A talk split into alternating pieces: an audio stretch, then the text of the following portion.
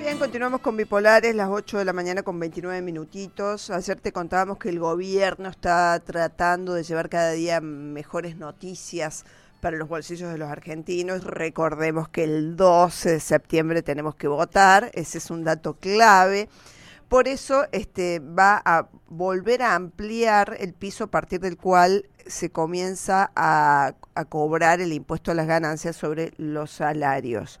Eh, una medida que había tomado hace poco tiempo, pero que quedó claramente desactualizada. Para hablar de este tema, estamos en comunicación con Franco Rossi, que es integrante eh, de, y socio del estudio en impuestos Lisiki, Litvin y Asociados. Hola Franco, ¿cómo te va? Buenos días. ¿Cómo estás? Buenos días, Rosana, ¿todo bien? Muy bien, muy bien. Bueno, Franco, eh, contame, ¿de qué se trata esto? ¿Es, el, el, el, cambio que, que impulsó eh, Sergio Massa en el sistema del impuesto a las ganancias en la Argentina hace un par de meses, que se demoró mucho en aplicar y no sé, hace bastante poco que se aplicó y ahora ya quedó desactualizado. ¿Cómo es el tema? A ver. Sí, así es. Eh, efectivamente, eh, la, la ley se sancionó en abril se terminó aplicando a partir de los meses del mes de julio para adelante, eh, en donde se devolvió el retroactivo en cinco cuotas para los empleos de relación de dependencia. Ya en el momento de la sanción de la ley, eh, eh, estimaban de que se iban a quedar cortos con, con, la actualización, porque en la propia ley establecieron de que el, el, mismo ejecutivo iba a poder, a través de un decreto, poder aumentar, digo de nuevo, esta la deducción especial, para ser bien técnico, eh, a partir que ya lo habían anunciado que en septiembre lo iban a hacer. Bueno, pero básicamente, ¿qué es la ley? Ponía un piso más alto, o sea, ponía en 150 mil pesos el monto a partir del cual los empleados en relación de dependencia tienen que pagar el impuesto a las ganancias. Antes era de cuánto? Antes, el, lo que pasa es que hay que ver las deducciones eh, personales de cada empleado, pero un soltero pagaba a partir de, de 75 mil. O sea, a ver, para ponerlo en términos prácticos, la medida es buena eh, en el sentido de que baja, baja la carga de, del impuesto a las ganancias para, eh, en datos oficiales, en 1.2 millones de personas. Ahora, en términos técnicos es mala, porque eh, siempre se está dependiendo de que algún funcionario decida aumentar algo que debería aumentar de manera automática y no solo la deducción especial para las empleos en relación de dependencia, sino todas las deducciones y también la escala. Entonces, ¿qué es lo que va a pasar? Es que ahora, como vos bien dijiste al principio, bueno, ahora en septiembre va a haber una recomposición, se habla de un 20% para llegar a 180 mil pesos, depende también en la paritaria en la que vos entres, porque, ¿no? O sea, ahí tuviste, vas a tener algún incremento, puede que te quedes afuera, y como esto un poco la, manera en la que se hizo rompe la progresividad que tiene el impuesto, que quiere decir que a medida que más vas teniendo, más vas pagando.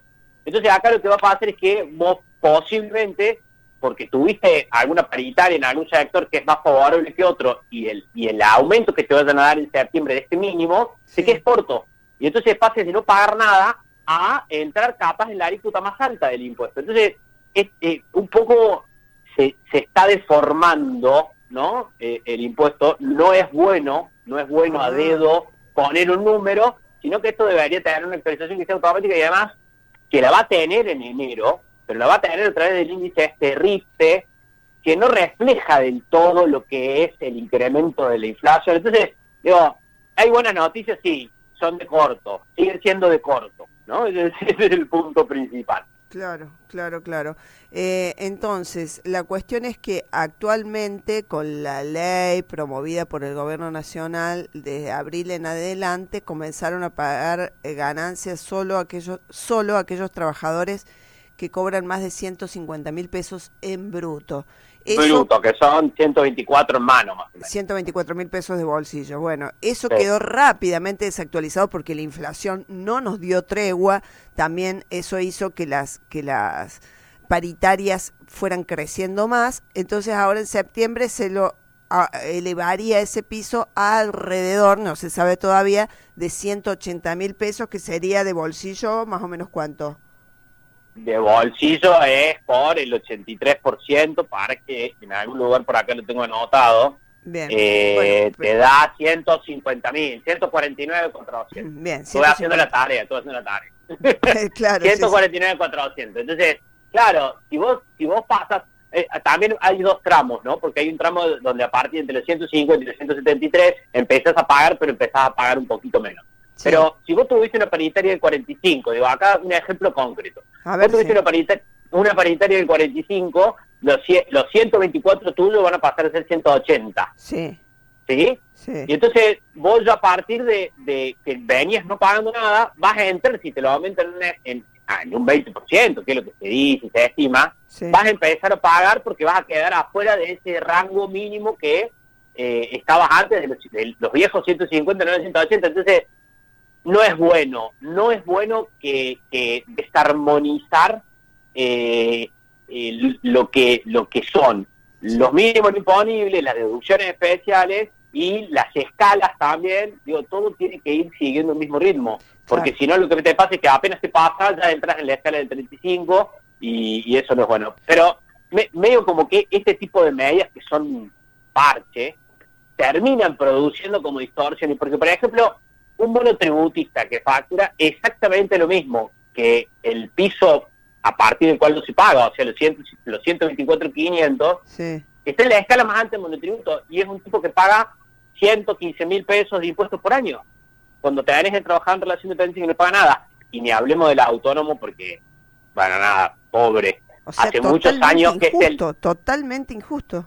Porque es a dedo. ¿No? Decís, che, ¿cuánto te parece? Y 150 me parece bien. Bueno, vale, ponerle 150 y, y total. Pero, bueno, ¿por qué no 160? ¿Por qué no 180? Bueno, esto se hace en, en, el, en el cálculo de lo que significa el costo fiscal, o sea, cuánto es que el Estado deja de recaudar por las retenciones de los empleos de relación de dependencia, que es un número importante, y eventualmente van manejando el número y que seguramente el año que viene vamos a hacer, va, se van a empezar a escuchar voces de los empleados de relación de dependencia cuando no le actualicen el mínimo no imponible, porque es de vuelta a dedo, y entonces van a quedar desactualizados, la inflación, como dijiste vos, se lleva puesto, entonces esto tiene que necesariamente ser un mecanismo automático para que no dependa de la buena voluntad de nadie. Claro, pero además no solo un, mecanismo automático y para que todo se vaya para arriba por para arriba o para abajo por igual, eh, proporcionalmente en los diferentes niveles o las diferentes escalas,